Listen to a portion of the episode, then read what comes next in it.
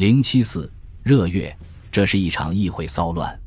罗伯斯庇尔前几个月几乎完全幽闭在圣奥诺雷街的住所中，他高估了议员们对他的支持，这是致命的。在七月二十七日的演讲中，他直接或间接地攻击了许多议员，以致没有人觉得有完全的安全保障。不过，在国民工会遭受的挫折，并不意味着罗伯斯庇尔已经穷途末路。二十六日夜间的情形表明。他依然能得到雅各宾俱乐部及公共走廊上听众的支持。另外，巴黎公社在埃贝尔派被清洗后进行了改组，那里也有他任命的大批成员，因此他在巴黎仍有机会。从1791年春天以来，他在群众当中一直有很高的威望，这会给他积聚力量。而且，巴黎公社一开始也没有抛弃他。28日下午。公社命令首都的所有监狱看守拒绝接收囚犯，昂里奥也得以逃脱。在昂里奥试图集结自己的国民卫队准备起义的同时，逮捕的议员被带到市政厅，置于公社的保护之下。但是，四十八个区中只有十七个区的国民卫队响应昂里奥的号召，并在格雷乌广场集合；另一些区的卫队摇摆不定，直到国民工会采取决定性行动时。他们才迅速服从。根据巴雷尔的提议，逃跑的囚犯将失去法律保护。根据最初由圣卢斯特（真是具有反讽意味）提出的法律条款，这意味着逃犯未经审判即可处决。忠于国民工会的武装交由在土伦之围中崭露头角的巴拉斯指挥。面对这样的决定，再加上无力让大多数区域走出敌意和冷漠。公社开始踟蹰不前，夜间集合起来的部队逐渐散去。因此，当巴拉斯带领部队于七月二十九日凌晨两点到达市政厅时，市政厅已无人防守。罗伯斯庇尔企图自杀，但子弹仅仅击穿了颌部。次日下午，身受重伤的罗伯斯庇尔被送上断头台。在随后的二十四小时，他的兄弟库东。圣卢斯特以及其他八十名来自巴黎公社的罗伯斯庇尔派被处死。目睹过行刑场景的爱尔兰政治流亡者汉密尔顿·罗万记载说，不到一个半小时之内，大约六十人在革命广场被处决。我站在离行刑地一百余步远的地方，但死者的鲜血还是从我的脚下流过。让我感到惊奇的是，每当人头落到筐子里，人群中就爆发出千篇一律的欢呼声。达到最高限价令。这个星期前几天公布的工资表，当然不是各区没有响应公社起义号召的唯一原因。危机来得太快，事先不可能有应对计划。而且，国民工会告知群众，罗伯斯庇尔图谋专制独裁。群众在此前就曾驯服地接受关于埃贝尔派和丹东派密谋的说法。这一次，他们也不会劳神去拯救另一个同样被证明是泥足巨人的偶像。尽管如此，罗伯斯庇尔派的公社在危机爆发前几天颁布工资限制令的关键时刻疏远了普通巴黎群众，因为后者有个人尽皆知的癖好，那就是寻找替罪羊。而罗伯斯庇尔及其室内党羽的覆灭满足了这种癖好。至于罗伯斯庇尔本人，他从来就不是独裁者，也没有可靠的证据表明他有这个目标。但他生性多疑，持续了一个春天的政治压力让他走到了妄想的边缘。有关阴谋的谣言围绕着他，更不要说刺杀行动了。由于对自己的操守坚定不移，他很容易把矛盾看成用心不良，把行事独立看作机会主义。后来，他认为公共生活中几乎无人可以信赖。由于他把这个想法说得如此明白，也的确没有人可以信赖了。又由于暗示那些跟他不一致或他不赞同的人都应被处死，他迫使这些人在被他毁灭之前先毁灭掉他。人们之所以称他为独裁者，是因为他们害怕一个掌权者在道德上的不妥协立场。在处死罗伯斯庇尔之后，他们用这一指控来证明自己行动的合理性。这就让他们把自己曾协同参与的行为过错归咎于罗伯斯庇尔，但在恐怖退潮后的几个月和刚刚开始的无情体制中，这种做法日益成为耻辱、指控和报复的对象。热月九日的标志性意义主要不在于推翻某个人或某个集团，而在于否定一种政府形式。对此有不同想法的人很快就失望了。七月二十九日，巴雷尔轻描淡写的称这段插曲为一次对政府毫无影响的纷乱，并提名候选人以取代三位被处决的救国委员会成员，但他的提议未获通过。相反，国民工会接受塔里安的建议。规定救国委员会每个月应有四分之一的委员退出，退出者不享有接下来的补缺选举资格。废除革命法庭的动议暂时被否决，但有人竟敢提出这样的建议，这本身就表明当时政治气候的变化是何等剧烈。不久，国民工会所有的下设委员会均需按同样的程序进行改组，而救国委员会的新成员中就有塔里安本人。丹东从前的朋友也进入了救国委员会和治安委员会。八月一日，改组后的两个委员会着手取消木月二十二日法令。八月十日，他们对革命法庭的成员进行清洗，逮捕了伏基耶·坦维尔，终结了恐怖体制。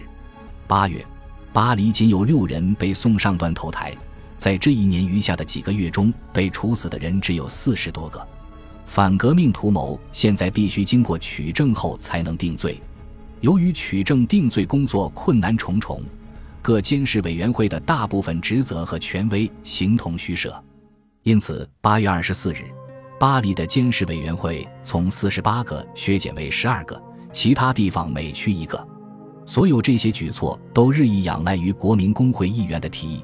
与此相应的是，八月十一日。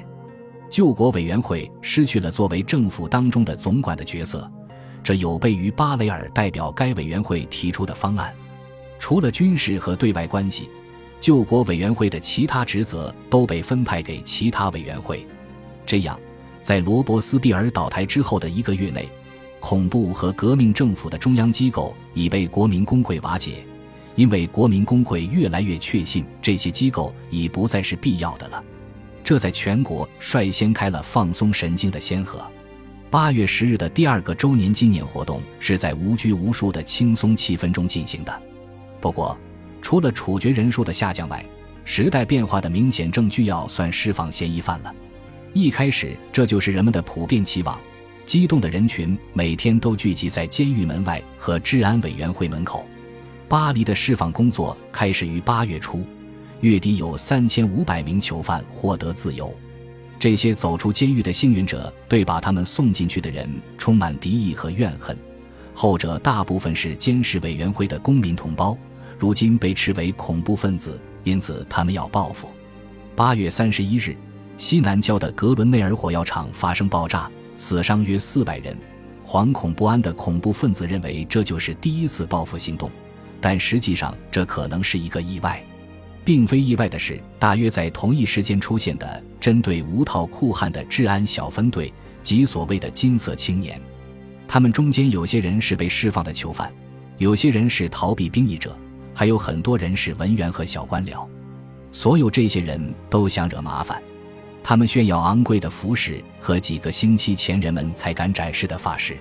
金色青年的总人数大约在两千到三千之间。他们专门骚扰知名的恐怖分子，扰乱后者的聚会，破坏他们不赞成的公共活动。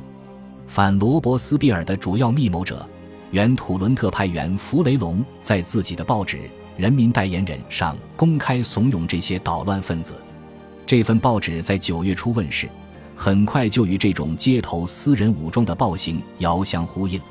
不过在当时，他的报纸远不是唯一斥责恐怖的过激行为及其始作俑者的喉舌。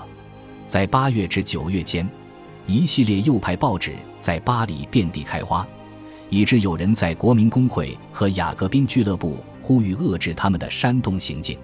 塔里安、弗雷龙和其他在那个革命的月份得胜的人，如今被称为热月党人。面对上述呼吁。他们以捍卫出版自由的嘹亮口号来应答。他们说，那些要限制出版自由的人是罗伯斯庇尔的尾巴，是企图借助恐怖手段重返政府的嗜血狂。八月二十九日，国民工会公开抨击那些在最后关头才反对罗伯斯庇尔的革命委员会的主要恐怖分子。有人提议弹劾巴雷尔、比约、科洛、瓦迪尔和大卫。这样做对国民工会而言仍然走得太远太快。他拒绝起诉这些人，而且为了表明继续忠实于激进主义，国民工会下令将米拉波的遗骨从先贤祠中迁出。用马拉的遗骨替代，卢梭的遗体也被下令掘出，安放在先贤祠中。受到这些迹象的鼓舞，雅各宾俱乐部采取了攻势。九月四日，他驱逐了塔里安和弗雷龙。几天后，塔里安在街道上受到攻击。所有这些，热月党人都声称是恐怖回潮的开端。格伦内尔的爆炸是雅各宾派所为。弗雷龙现在让他的队伍掉头来攻击雅各宾俱乐部。在法国，“雅各宾”这个词首次成为一个具有普遍侮辱意味的术语。它与恐怖和那个曾长期支配俱乐部讲坛的独裁者之间有着无法割舍的牵连。衣着光鲜的流氓滋扰曾支持雅各宾路线的各区大会，殴打大会首领。如果说在当时还需要什么让人回味一下最初的恐怖，那么，一批来自南特的所谓联邦主义者堪当此种角色，但他们在革命法庭前被宣告无罪。在对他们进行调查期间，关于卡里埃在南特溺水处决的一些骇人听闻的细节被披露出来，这足以对他的协同者及南特革命委员会的成员提起诉讼，也足以促使国民工会对卡里埃本人立案调查。毕竟，作为议员，除非国民工会有明确的指令。卡里埃本人可以免遭逮捕，对热月党人来说，这简直是天赐良机。他们正想加大反雅各宾派的力度。早在十月，塔里安就创办了一份自己的报纸《公民之友》。与此同时，莱让德尔在国民工会再次动议弹劾巴雷尔、比约和科洛。这一次拯救他们的是还没有人想攻击的原救国委员会成员，其中包括卡诺。他作证说，委员会的所有成员都曾赞成恐怖体制，但持续的压力使情况按施压者的愿望发展。十月十六日，所有俱乐部和协会被责令公布其成员名单，成员之间的一切通信均被禁止。所有人都知道，这一措施旨在摧毁雅各宾俱乐部的全国性联系网，这个网络是其力量的源泉。而成员名单则等同于受打击者清单。十一月初，在当初自己与罗伯斯庇尔经常发布全国性政策指令的讲坛上，比约对俱乐部敌人发表威胁言论。于是，一群保守派纨绔子弟从他们平时的聚会地点平等宫向俱乐部进发，石块如雨点般砸向俱乐部的每一扇窗户。两天后，数百名纨绔子弟卷土重来。冲入俱乐部大厅，大厅里的所有人全部遭到殴打。刚刚下令逮捕卡里埃的国民工会也无意对俱乐部表示支持。他不但未惩处施暴者，反而以挑动公共骚乱为由，下令封闭雅各宾俱乐部这个潜在的竞争对手。但实际上，街头暴力成了胜利者。一个密探记载说，数天之内，总是看到有人被称为雅各宾派被凌辱。甚至被殴打。恭喜你又听完三集，欢迎点赞、留言、关注主播，主页有更多精彩内容。